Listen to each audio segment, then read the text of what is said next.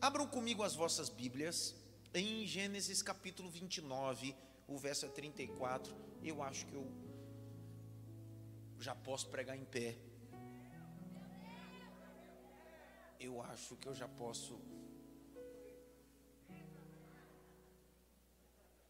Já dá para correr já. Capítulo 29, verso 34.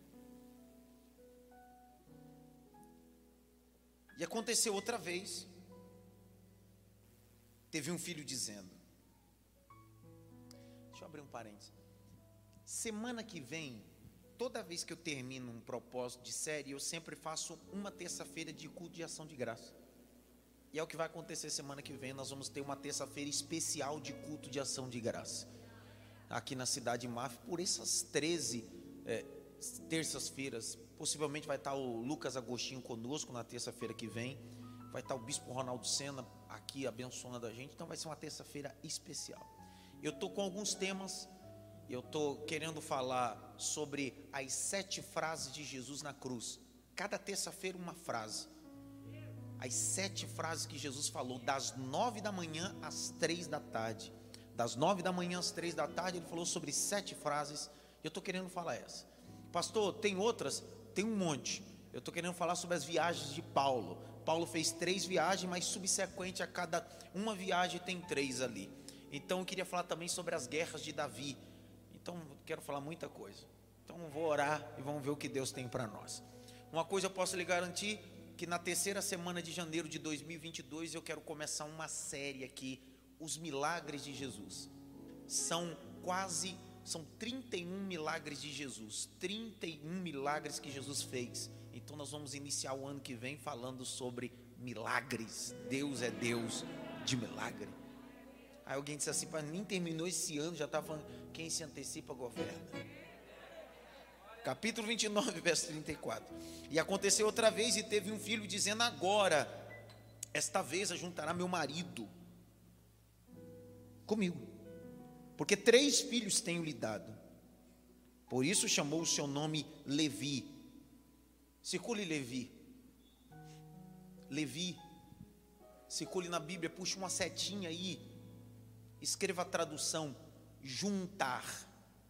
Juntar. Estar unido. Levir. Vocalização: juntar. Estar unido. Estar unido. Foi de cunho proposital. Que o último filho que faço exposição é Levi. E é filho direto de Leia, a não amada. Decidi honrar a história dessa mulher. Eu poderia finalizar essa série falando sobre um dos filhos de Raquel, amada. Só que de um ventre rejeitado, de uma mulher rejeitada, dela nasce o sacerdócio de Israel, ou a linhagem levítica de Israel. Quando eu fiz a exposição da tribo de Simeão, eu mostrei para vocês que a tribo de Simeão trabalhava no campo vinga, da vingança. Eles são vitaminados pela vingança, e infelizmente, não só Simeão, mas também Levi. É o que nós aprendemos. Entretanto, eu queria falar primeiro sobre a carga espiritual que leva o nome deste homem, Levi, a juntar. Grite bem alto, a juntar. Juntar, estar unido, fala de uma ideia do reino de Deus. Todo reino dividido não prosperará.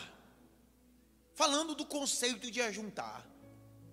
A Bíblia diz em Reis, capítulo 18, que quando Israel estava vivendo um colapso moral, social, político, na gestão da monarquia de Acabe, casado com Jezabel, é, filha de Etibaal, rei dos Sidônicos, introduziu o culto pagão a Israel, principalmente a Baal, quando ele convoca os profetas de Baal ao Monte Carmelo, uma das coisas que ele faz após seis horas que os profetas de Astarotes e Baal se retalharem, clamar e não haver nenhum tipo de resposta, a primeira coisa que Elias faz é ajuntar o altar, restaurar o altar.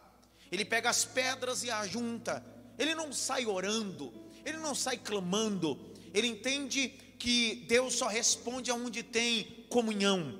Deus só responde aonde tem ajuntamento. Deus só responde aonde tem unidade. Algumas pessoas, infelizmente, não andam recebendo a resposta de Deus, o start de Deus, porque Deus não vai responder em ambiente de divisão. Vai uma palavra pastoral à sua casa, tenha sua família alinhada no mesmo propósito. Não importa o que aconteça externamente, há um ajuntamento, há um único propósito, há uma única meta. Nós não estamos andando cada um para a sua direção, estamos caminhando para a mesma direção. Terra que mana leite e mel, Canaã. Preciso entender que essa ideia de estar junto, juntar, estar unido, esse era o desejo de Leia. O maior sonho de Leia era estar junto de Jacó. Aí, quem sabe você deve estar me perguntando, porque eu fiz questão de ler um dos comentários, que o comentarista diz assim: como é que ela solicita que Jacó esteja junto com ela, se ela está grávida e não tem como engravidar pegando na mão? Não é ajuntamento sexual não é ajuntamento corporal. O que Leia está solicitando é ajuntamento em propósito. Porque infelizmente algumas pessoas só se ajuntam por necessidades pessoais. Não sei se eu posso dizer isso. A Bíblia diz em Amós: andarão dois juntos se não tiverem juntos, de acordo, entendendo esse propósito. É preciso entender que o conceito da descida do Espírito Santo em Atos capítulo 2 não foi só orar, não foi só estar no cenáculo com 120 homens, não foi só estar num ambiente reservado, mobiliado e, e todas essas coisas. O texto diz que estavam todos juntos, reunidos, no mesmo propósito, e veio do céu não basta estar aqui se eu não estou junto. Não basta estar politicamente dizendo estamos juntos, mas na verdade não estamos. Meu desejo essa noite é que Deus nos dê a capacidade que, como Leia, possamos gerar um Levi. Estamos juntos e não importa o que aconteça. É o grito do apóstolo Paulo diz: Eu estou tão junto com esse Deus que pode aparecer criatura, anjo, potestade, céu, inferno, altura e profundidade, nada e nem ninguém me separará deste amor. Eu estou junto com Ele. Vivemos relacionamentos, vínculos tão descartáveis que nos últimos anos o divórcio se tornou uma verdade mais plena do que o casamento. A Bíblia diz em Malaquias que o Senhor disse: Eu, o Senhor, fui testemunha no dia que você se ajuntou com a donzela da tua mocidade. Deus está dizendo, no dia que você disse, estamos juntos até o final da vida, estamos juntos até a morte. A pergunta é: não teve junto? Por quê? Muitos de nós Está faltando gerar o conceito de Levi. Estamos juntos e não importa o que aconteça.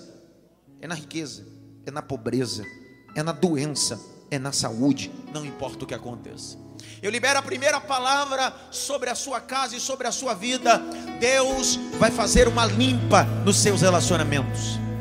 Deus fará uma limpa nos seus relacionamentos e Deus te dará a capacidade de gerar Levi, pessoas que estão junto com você.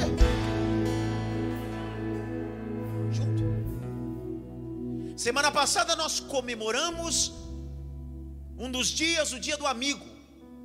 E eu fiz uma postagem na rede social que acabou desconstruindo a, o cunho poético que algumas pessoas entendem sobre a amizade. Provérbios 17, 17 diz: Ame o teu amigo, e na hora da angústia nasce irmão. A Bíblia vai dizer que tem amigos que são mais chegados do que irmãos. Só que o que é amizade? Amizade é uma decisão que você decide caminhar junto com essa pessoa. A Bíblia diz, no capítulo 15 de Atos dos Apóstolos, verso 40, que foi Paulo que decidiu escolher Silas. Escolheu por quê? Porque a Bíblia vai dizer que Silas era profeta. Escolheu por quê? Porque Paulo sabe que o que Deus tem para a vida dele não é só um ambiente de Coca-Cola e pizza, é ambiente de cárcere e calúnia.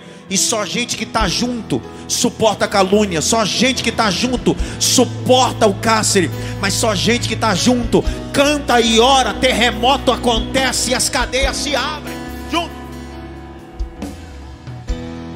Grite bem alto. Eu preciso estar junto. Dá uma olhada pelo menos para três assim, você está junto. Ninguém fala nada, todo mundo olhando para minha cara. Grite bem alto, juntos. Mais alto, juntos. Ele me fez lembrar aqui agora, você não está nem no meu script. Me fez lembrar uma mensagem que eu tenho sobre Pedro e João, juntos. Levi, juntos. Porque o desejo de Leia é: eu quero que ele possa se unir a mim, esteja junto. Nós precisamos estar juntos. Juntos até na nossa indiferença. Nunca diga que alguém é mala enquanto você não olhar para o espelho.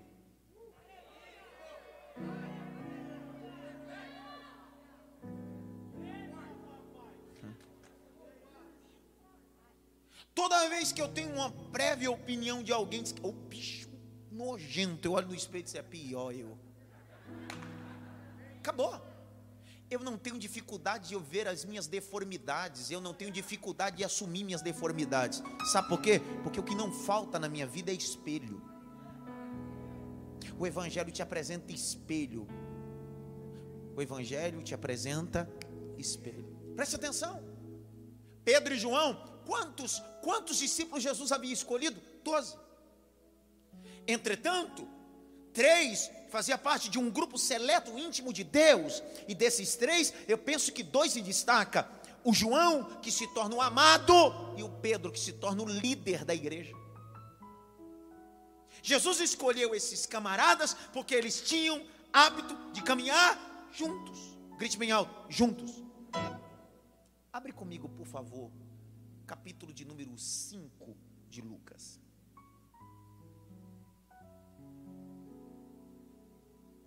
Capítulo 5 de Lucas, verso 10.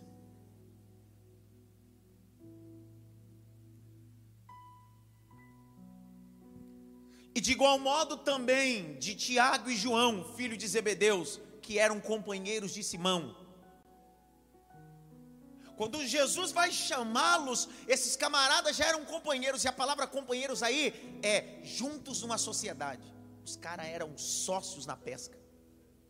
Jesus olhou e disse assim: Cara, eu não posso quebrar com essa sociedade que esses caras são tão juntos. Que eles não são só juntos nos negócios, eles são juntos nos propósitos. Outro dia alguém disse assim: Eu não gosto de sociedade, um direito seu. Mas Jesus olhou para dois homens que eram sócios na pesca, nos negócios, e disse bem assim: Eu vou chamar os dois também juntos para fazer missões, juntos para pregar o reino de Deus, juntos para anunciar o reino de Deus. Grite alto: juntos, mais alto, juntos.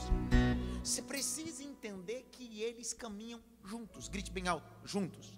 Mais alto, juntos. Abre comigo o texto de Lucas, por favor, capítulo 22, verso 8. Lucas 22, 8. E mandou Pedro e João dizendo: Ide preparai a Páscoa para que comamos. Espera aí, Jesus tinha quantos discípulos? Jesus olhou para os doze e disse assim: No meio dos doze eu vou mandar qualquer dois para ir preparar a mesa da Páscoa, sim ou não? Sim ou não? Jesus disse assim: pega o Pedro e João. Por quê? Porque eu conheci eles juntos. Eles estão acostumados a fazer as coisas e não pode dividir quem está acostumado a fazer as coisas. Então Jesus olhou para os dois e pensou assim: vocês estavam juntos nos negócios, agora vocês estão juntos preparando a mesa da ceia. Junto. Não entendeu ainda? Abre em João, capítulo de número 20, verso 2 e 3. Está junto nos negócios, está junto preparando a mesa da ceia. Quem está junto não pode viver rupturas, está junto. Jesus ressuscita, aparece Maria Madalena. Maria Madalena vai na casa dos discípulos e disse: O sepulcro, a pedra está removida. Jesus ressuscitou. Espera aí, Judas já tinha tirado sua vida só tinha 11 discípulos, e os dois, Pedro e João, olha lá, capítulo 20, verso 2: E correu, pois Simão Pedro, e o outro, e ao outro discípulo a quem Jesus amava, quem é que Jesus amava? João, é os mesmos dois que Jesus chamou nos negócios, são os mesmos dois que prepararam a mesa da ceia, e olha eles aí, e disseram: levaram o Senhor do sepulcro e não sabemos onde puseram. Três. Então Pedro saiu com outro discípulo. E Pedro saiu com outro discípulo. Sabe o que eles estão dizendo? Não importa o que aconteça, é na vida ou na morte, estamos juntos. É na vida ou na morte, estamos juntos. Grite bem alto, juntos. Mais alto, juntos. Pastor, termina. Deus precisa gerar em nós Levi. Juntos, junto nos negócios, junto preparando a mesa da ceia, junto correndo para o sepulcro. É tão verdade isso que um deles corre na frente e fica na porta, esperando o outro. Não, não pegaram, ali pegou. Vou falar de novo, falso pegou, vou falar de novo. O texto diz, é o texto que vai dizer, e um correu na frente, quando chegou na porta do sepulcro, não entrou, porque eu estou acostumado a fazer junto, cara esperai uns pelos outros. Eu não posso entrar primeiro. Ou a gente entra junto ou a gente não entra. Esse negócio de gerar um Levi que é junto é tão importante porque tem gente que é individualista, não consegue fazer nada junto. Todo indivíduo que tem um problema individualista diz assim: quando for me dar alguma coisa no mundo corporativo, na igreja, em qualquer lugar, dá que eu mesmo faço, não precisa de ajunto. Peraí, Deus me deu uns nomes aqui agora. Tem gente que só tem produtividade se você entregar só na mão dele. Peraí, o reino de Deus não é só seu, é junto e misturado. Junto e misturado. Junto e misturado. Junto e misturado. Pastor, eu sei de tudo que o senhor está falando. Eu sei que você sabe. O problema não é saber, é praticar. Por isso que eu estou dizendo: está na hora de gerar Levi. É junto. Que para por aí? Carol, abre comigo Atos capítulo 3. Os caras estão junto no negócio. Os caras estão junto preparando a mesa da ceia. Os caras estão junto, correndo para o sepulcro. Olha Atos capítulo 3, verso 1. Se não der glória, agora eu te pego. E Pedro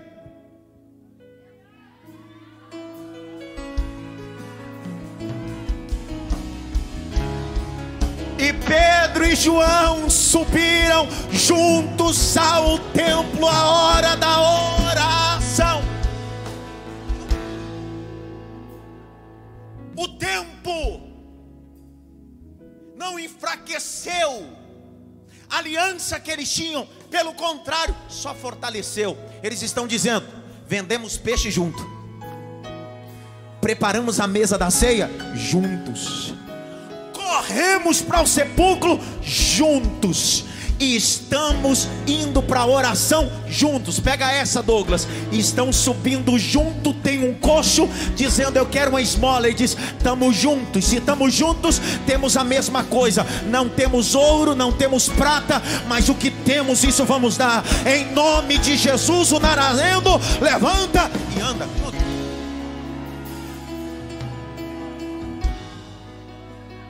Levi junto. Se você tem dificuldade de conviver com pessoas que são diferentes de você, é porque você não gerou Levi ainda. Trabalhar em ouro é fácil, o difícil é trabalhar em bronze. Por isso que em Êxodo capítulo de número 25, o Senhor diz: pede para o povo que traga oferta, traga ouro, prata e bronze. Deus está dizendo: Moisés, quem vai trabalhar com a matéria-prima precisa entender que não trabalha só com ouro, precisa trabalhar com prata e precisa trabalhar com bronze. Mas tudo isso estará no meu tabernáculo para glorificar o meu nome. Juntos até nas indiferenças. Você acha que termina isso? Esse conceito de Levi junto? Olha o capítulo 8 de Atos.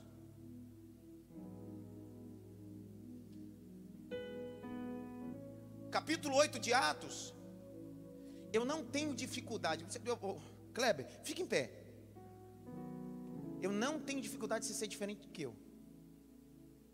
A única coisa de dificuldade que eu tenho é quando eu percebo que você não está mais junto.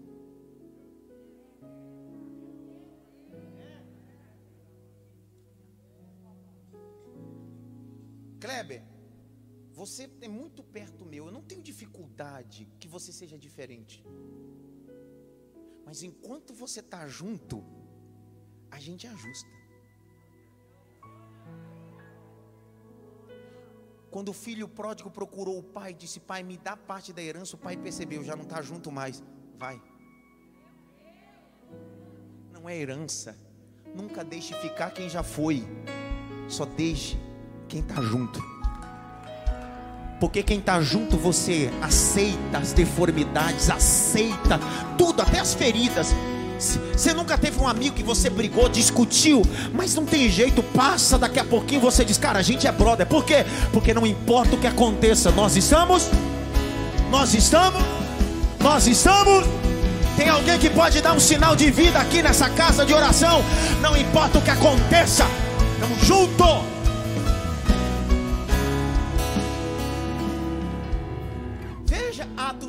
Atos 8, Atos 8, Atos 8. Atos 8, verso 1, há uma perseguição, está escrito assim ou não? E muitos foram dispersos, exceto os apóstolos, ok? Ficaram em Jerusalém, 8, 1 e 2. Quem desceu para Samaria? Não, 8, 1, 2 e 3. Filipe. O texto diz que Filipe foi pregar em Samaria, capítulo 8 de Atos. Samaria está sendo visitada pelo poder do evangelismo de Filipe, sim ou não? Sim ou não? O texto diz, capítulo 3, 3, 4 agora. Mas que andavam dispersos, iam por toda parte anunciando a palavra de Deus. 5.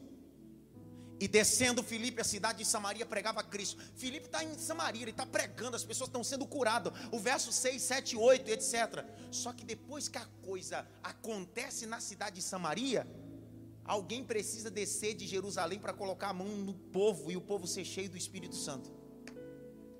Presta atenção, nessa época, Judas já tinha tirado a sua própria cabeça, ou alto, se alto, enforcado.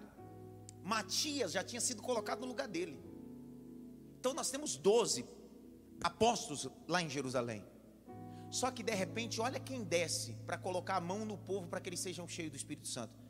Porque o Espírito Santo só se manifesta na mão daqueles que estão juntos. Por que, que existem departamentos e coisas na igreja que a coisa não vai? Porque não está junto no mesmo propósito. Porque se estiver junto, quando coloca a mão, Deus enche do Espírito Santo.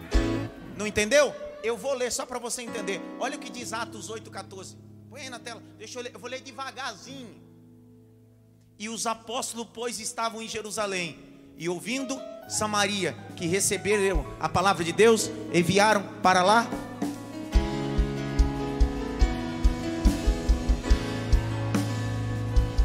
Não mandaram André e Felipe, cara, não mandaram Natanael olharam e disseram bem assim: dentro do colégio apostólico, Samaria precisa receber o Espírito Santo, então não dá para mandar ninguém fora da visão. Manda dois que andam juntos, andam junto vendendo, andam junto pregando, andam junto no sepulcro, andam junto na oração, e quando eles descem e colocam a mão, os samaritanos são cheios do Espírito Santo de Deus.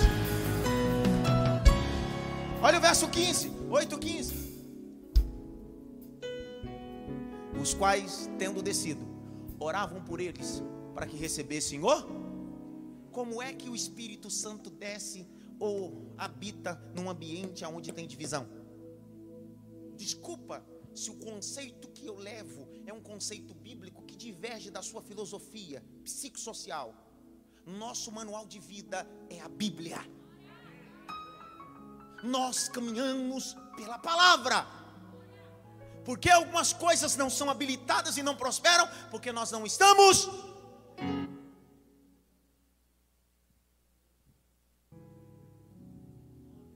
O que essa mãe está dizendo?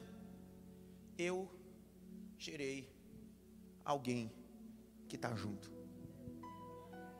Estamos juntos. Eu termino essa mensagem. Levi nasce com essa carga. Grite bem alto, juntos. Mais alto, juntos. Só que acontece o fato de Gênesis 34. Lembram Gênesis 34? Não? Lembra que a gente aprendeu? A Diná é brutalmente tomada. O texto diz que cruelmente. Ela é irmã de Levi. O texto diz que Levi e Simeão se doam pela situação e nutridos por uma vingança. Gênesis 34, vocês lembram disso? E o texto diz que eles assim: para a gente aceitar essas desculpas do pai e do rapaz, eles precisam circuncidar. Eles estão usando uma estratégia baixa, porque na circuncisão deixa o indivíduo enfraquecido. E depois que eles são circuncidados, Simeão e Levi entram com espada de vingança e decepam e matam todos. Capítulo 34 do Gênesis. Isso abre uma lacuna. Parece que a coisa não vai. Você sabe que quando Deus ou Jacó vai nome, renomear a primogenitura, ele não dá para Simeão e nem para Levi, por causa desse fato de vingança, porque a bênção de Deus não recai na cabeça dos vingativos. Que Deus nos livre de vingança. Eu expliquei para você a diferença de vingança e justiça. Vingança é que o indivíduo pague com a mesma moeda ou pior do que ele fez. Justiça é que o indivíduo cumpra, mas tenha direitos por mais que alguém me fez mal, ele pelo menos tem os seus direitos. Então não clame por vingança, clame por justiça. Parece que o contexto vai se acabar, as coisas vão se enfraquecer. Só que de repente vem a bênção de Jacó.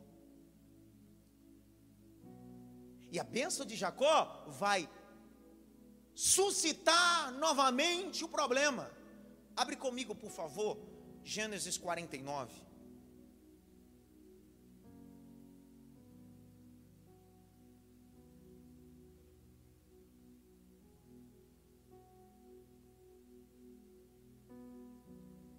versos 5 e 7.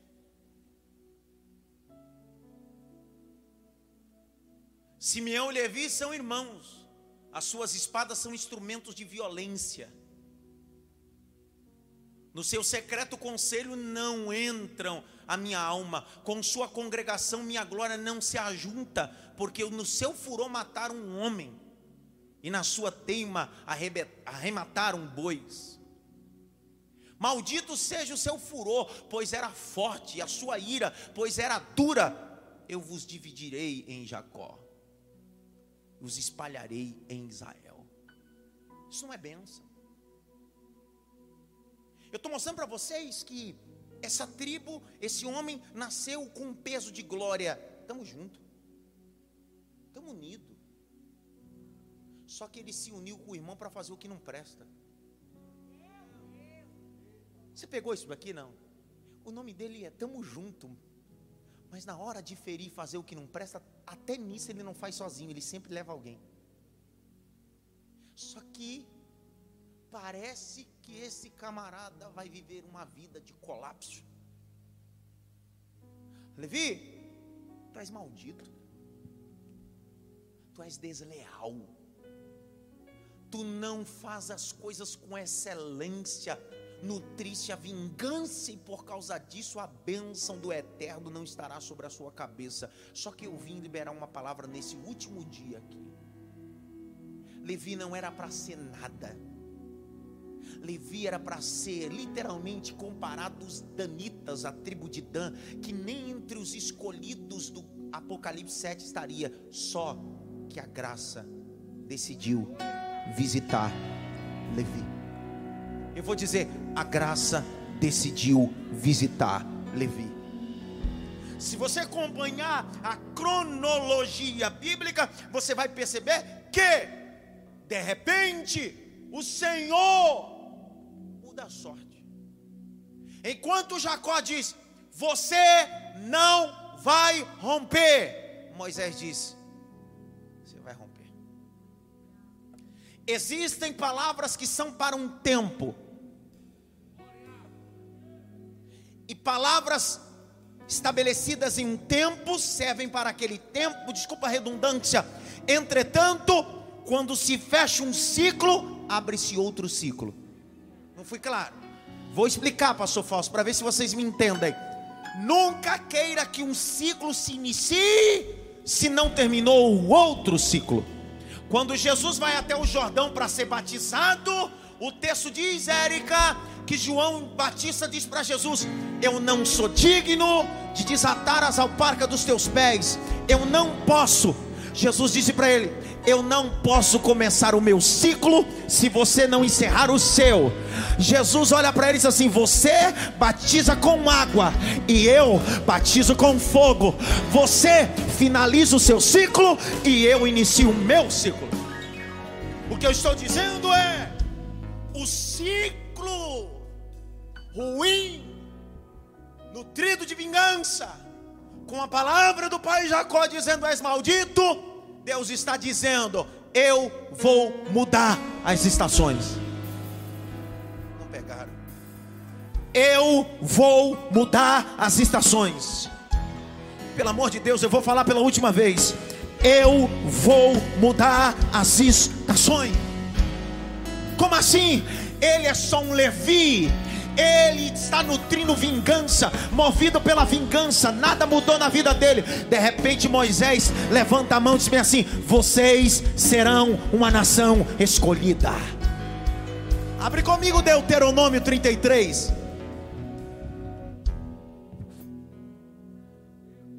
Deuteronômio 33, verso 8 a 11. Esta, porém, é a bênção com que Moisés. 33, é, essa aí.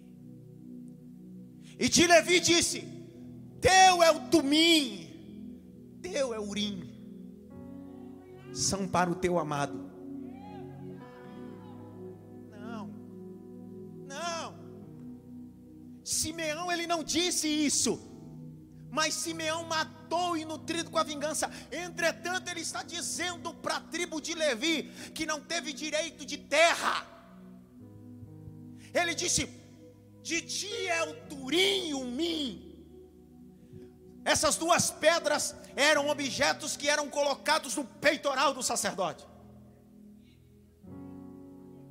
Abre comigo Êxodo 28. Marca Deuteronômio, a gente vai voltar. Marca aí, marca aí, deixa marcado, a gente vai voltar. Vai lá para Êxodo 28, 16. Quando o Senhor disse: De ti o tumim urim, porque tu és o meu amado. Ele está dizendo isso aqui, ó. Quadrado e duplo será um palmo do seu comprimento. Capítulo 28 do Êxodo, verso de número 16. Esse é o 6 para mim. Urim, tumim. Põe o 6, 6, 6.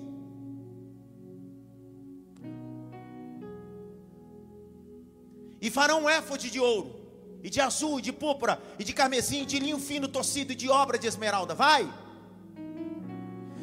Terá duas ombreiras que se unirão às suas duas pontas, e assim se unirá. O texto vai dizer do capítulo 28, de 1 a 6, que o Turim e o Mim está no peitoral do sacerdote. O que Deus está dizendo é: Levi, Tu és o meu amado, e a palavra amado aqui significa ambiente de misericórdia, ambiente da graça. Me escute essa palavra com clareza, diante de tudo que eu fiz e diante de tudo que você fez, não é mérito, é que ele decidiu nos amar. Vou falar de novo, Não é mérito, ele diz: você tinha tudo para estar jogado no lixo, mas, Levi, eu decidi te amar. Eu decidi te amar. Não tem problema, eu vou falar até a hora que você. Eu decidi te amar. Eu decidi te amar. Eu decidi te amar. Eu decidi te amar. Mas eu fiz isso, fiz aquilo. Mas eu decidi te amar. Preste atenção. Há um conceito importante sobre Urim Tumim. Volte lá, Deuteronômio, capítulo 33.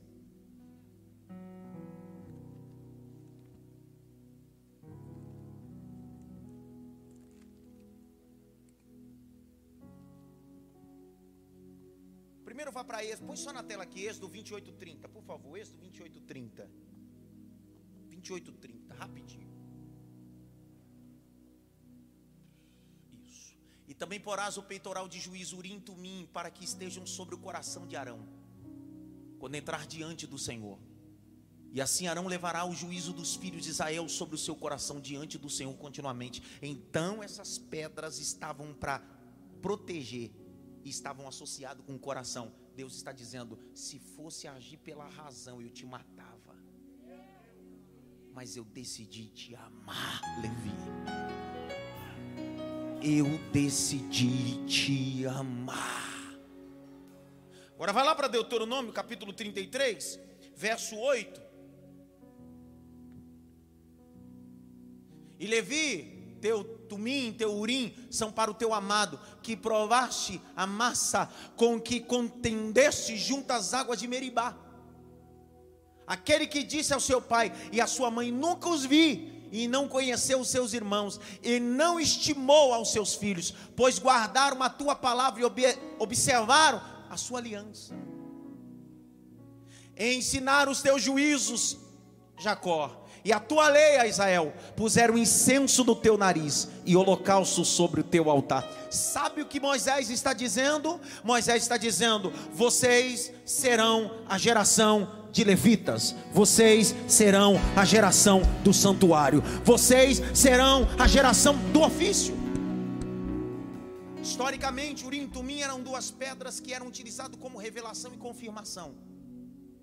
Nenhuma tribo tinha isso na mão o sol brilhava e batia. Há, há, pelo menos três interpretações, das três interpretações, duas judaicas, mas não há firmeza em nenhuma delas, biblicamente. Não há firmeza. Pós-exílio, Urim Tumim vai saindo de cena.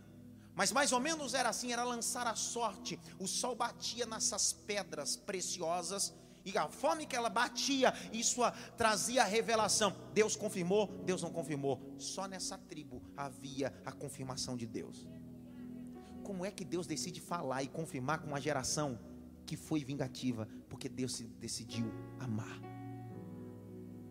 Eu preciso que você entenda que dentro da tribo de Levi há duas divisões.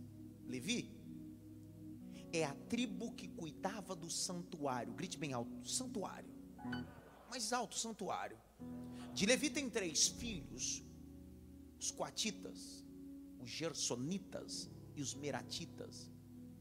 É de Levi que saem essas três linhas levíticas que guardam o santuário, fazem ofício no santuário, o exercício do santuário. Por favor, mas nunca confunda levita com sacerdote, são duas coisas distintas. Levita está antes da linhagem araônica de Arão. É de Arão que vem os sacerdotes. Quem, qual é a diferença entre levita e sacerdote? Vamos para o uso do texto que ficará mais claro ainda para que a gente possa entender. Grite bem alto: levitas, sacerdotes. Qual era a função do sacerdote? Ele era a representatividade dos homens diante de Deus. Essa era a função sacerdotal. Grite bem alto: sacerdote. Mais alto: sacerdote.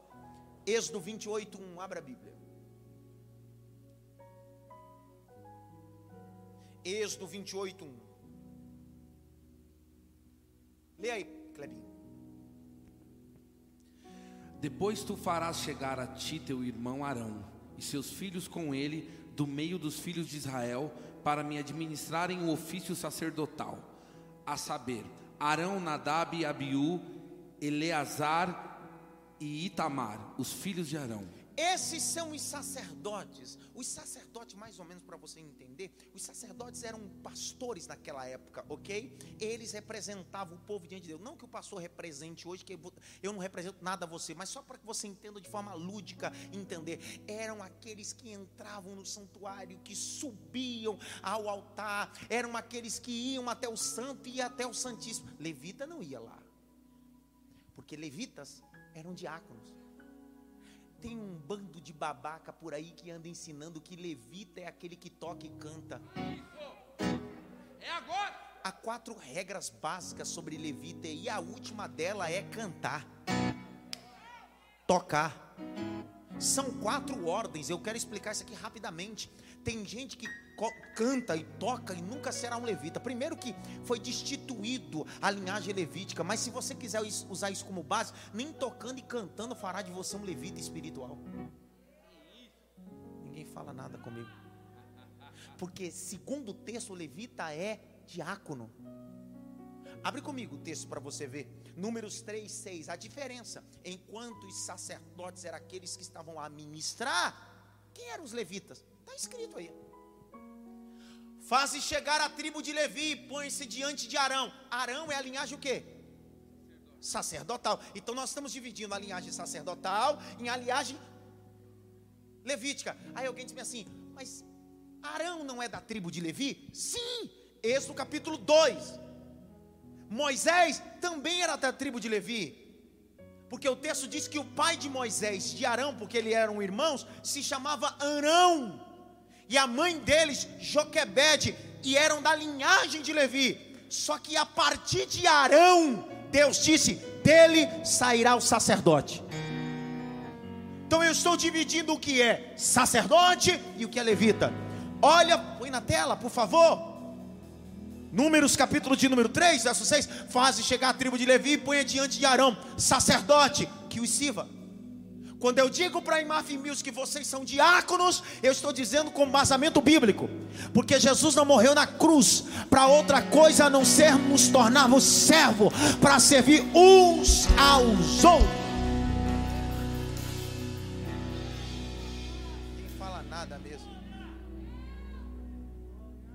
Olhada pelo menos para três assim, você é levita, cara. Aí diz para ele assim: já que tu é levita, aprenda a servir.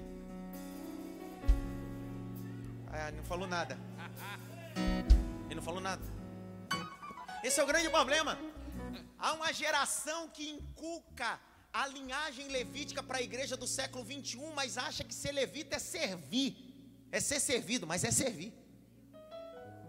Porque o conceito original, levita precisa servir. Deixa eu te falar uma coisa: levita era açougueiro.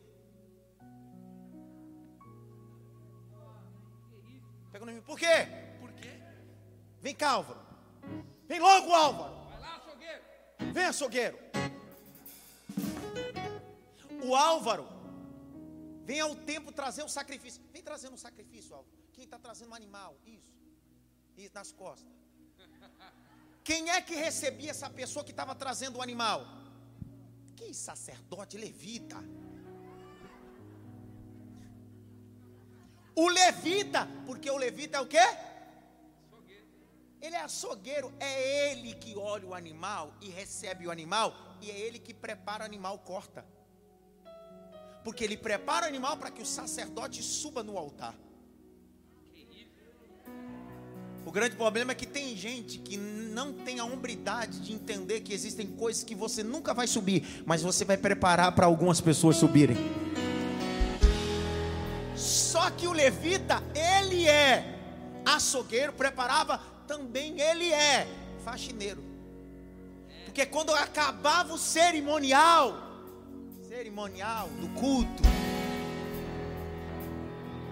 acabava o culto, o texto diz que o sacerdote pegava a sua roupa suja e ia para o campo queimar, e quem ficava limpando o sangue do sacrifício era o levita. Pastor, não entendi. Vou explicar. Levita que é levita se envolve com o sangue do sacrifício.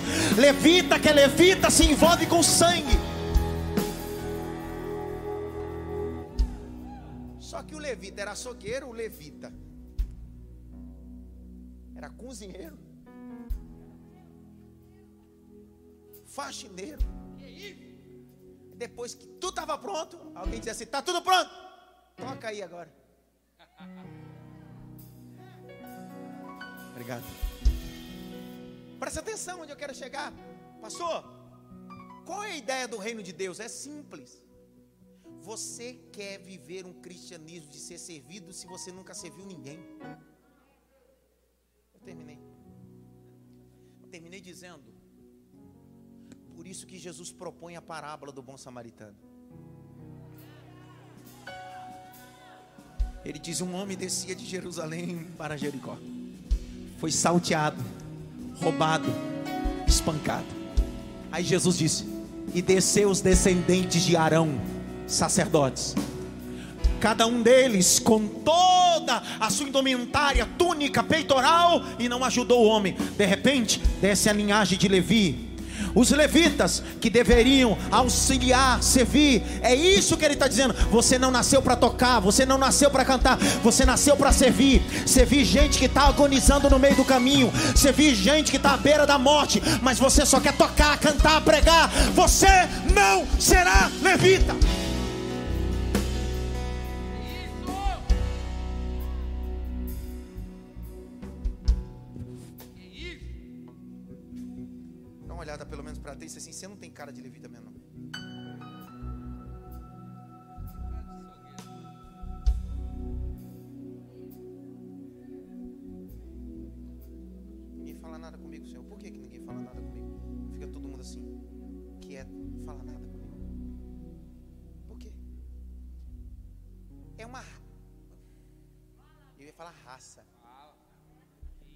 Termino dizendo: Existe um grupo, eu viajo por esse Brasil, irmão, eu prego igreja. Eu prego igreja, Puleiro dos Anjos, Cuspe de Jesus, e anda lá. Você imaginar de igreja, eu já preguei. Eu já preguei igreja que a pessoa é, é, de banco, é sem banco, sentado no chão. A igreja é preta, amarela, abóbora. Já preguei igreja que chega lá, a, a, o pastor está de terno e gravata, outra hora está de turbante, outra hora. Tá... Eu já preguei tudo que é igreja, você imaginar. Tem hora que eu digo mesmo, será que é igreja isso aqui mesmo? Ou me colocaram numa roubada. Só que assim, eu chego para pregar no lugar, aí tá lá um. um, um, um, um.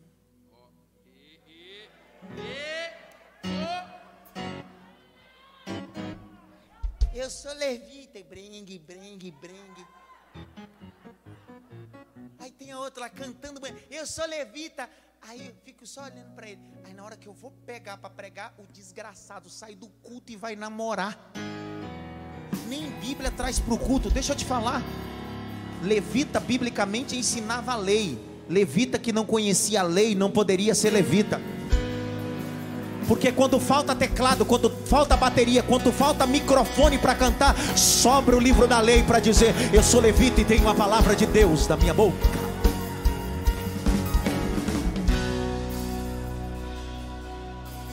É um bando de gente que canta, toca e não sabe nem da Bíblia, cara. De cara, de menina, de moça, e não canta, eu tenho ministério para cantar, não sei o que lá. E aí, minha filha, conhece Jesus? Eu sei lá quem é Jesus. Não sabe o que é justificação, o que é regeneração. Não traz Bíblia para a igreja, não anota nada. Ei, o reino de Deus está vomitando talento. O reino de Deus quer ensinamento.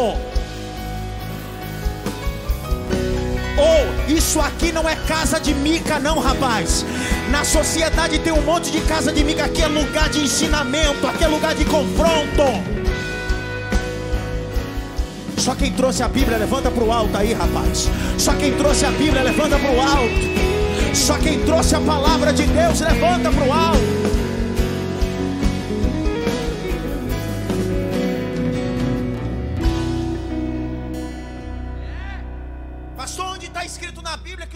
Ensinava a palavra. Vou dar dois textos e eu termino. Primeira Crônicas, abre, abre, abre logo. Primeira Crônicas, não, Segunda Crônicas, capítulo 17. Segunda Crônicas 17, 7 e 9. Aleluia. Lê aí alguém. E no terceiro ano do seu reinado enviou ele os seus príncipes a Abenê, não sei falar isso, a Abadias, a Zacarias, a Natanael e a Micaias para ensinarem nas cidades de Judá. E com ele os levitas, Semaías, Netanias, Zebadias, Azael, Semiramote, Jonathan Adonias, Tobias e Tobia Adonias, e com eles esses levitas dos sacerdotes, Para, eles mas os levitas estão fazendo o quê? Fazendo o quê? Não é ensinando campo harmônico, é ensinando a Bíblia. Nos louvorzinhos que se toca hoje são quatro notas e os caras conseguem errar um campo harmônico em quatro notas. Que isso? O- o- os caras conseguem errar um campo harmônico de quatro notas. O miserável desse precisa pegar o violão e bater na cabeça dele, pegar o teclado, precisa pegar o instrumento, porque o cara consegue errar quatro notas.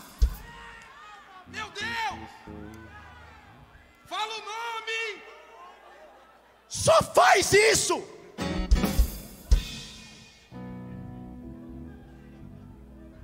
Eu vou até embora depois dessa. Tá parecendo. Outro dia eu fui pregar numa igreja, o moleque tá batendo na bateria. Ele levou o pé da letra, que bateria é para bater. Mas ele tá batendo, batendo, batendo. Eu disse, ô, desgraçado. Você sabe que isso é tom, né? Tom. Ele disse, como assim? Não adianta explicar. Grite bem alto. Os levitas ensinavam. Abre comigo Neemias capítulo 8, porque eu preciso terminar no livro de Neemias, é o ano de Neemias. Glória! Capítulo 8, versos 7 e 8. Capítulo 8, versos 7 e 8. Lê aí, Jaqueline. E Jesuá, Bani, Serebias, Jamim, Acube, Sabetaia, Odias, Para. Maaseias, A gente vai colocar ela para letra, não quer ela não É, vai. é, foi.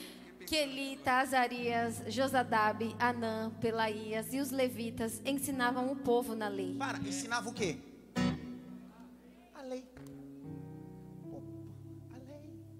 Vai, minha filha. E o povo estava no seu lugar. Vai. E leram no livro, na lei de Deus, Mas eles não trazem nem Bíblia. Deus! Nunca leram nem a Bíblia. Como é que vai ensinar alguém sobre a lei? Ei, nem só de frase de efeito no Instagram e no Insta viverá o homem, não, cara. Suas frasinhas pode fazer efeito para os neófitos e o analfabeto bíblico. Para mim, não engulo. Não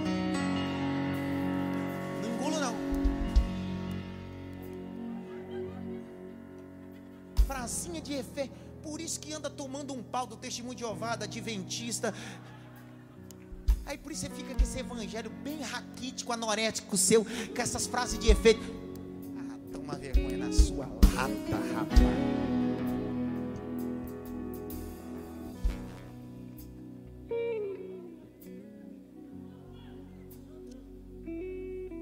Dá uma olhada para mim, Patrícia, assim. Você é levita mesmo, né?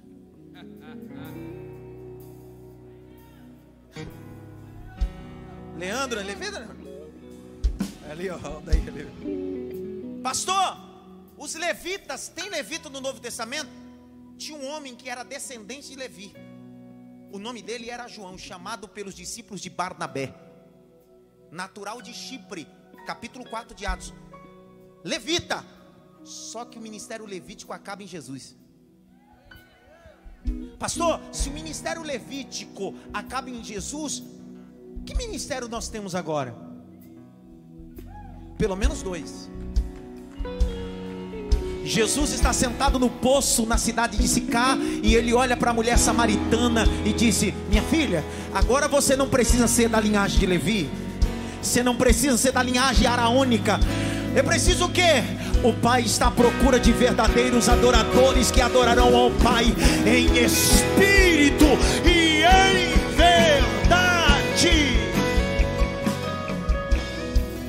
pastor, mas eu não sou nem da linhagem de Arão, nem da linhagem de Levi, então não posso nem ser levita e nem sacerdote. Da linhagem dos dois, não, mas através do sangue de Jesus, ele te fez rei e sacerdote pelo sangue. Fique em pé.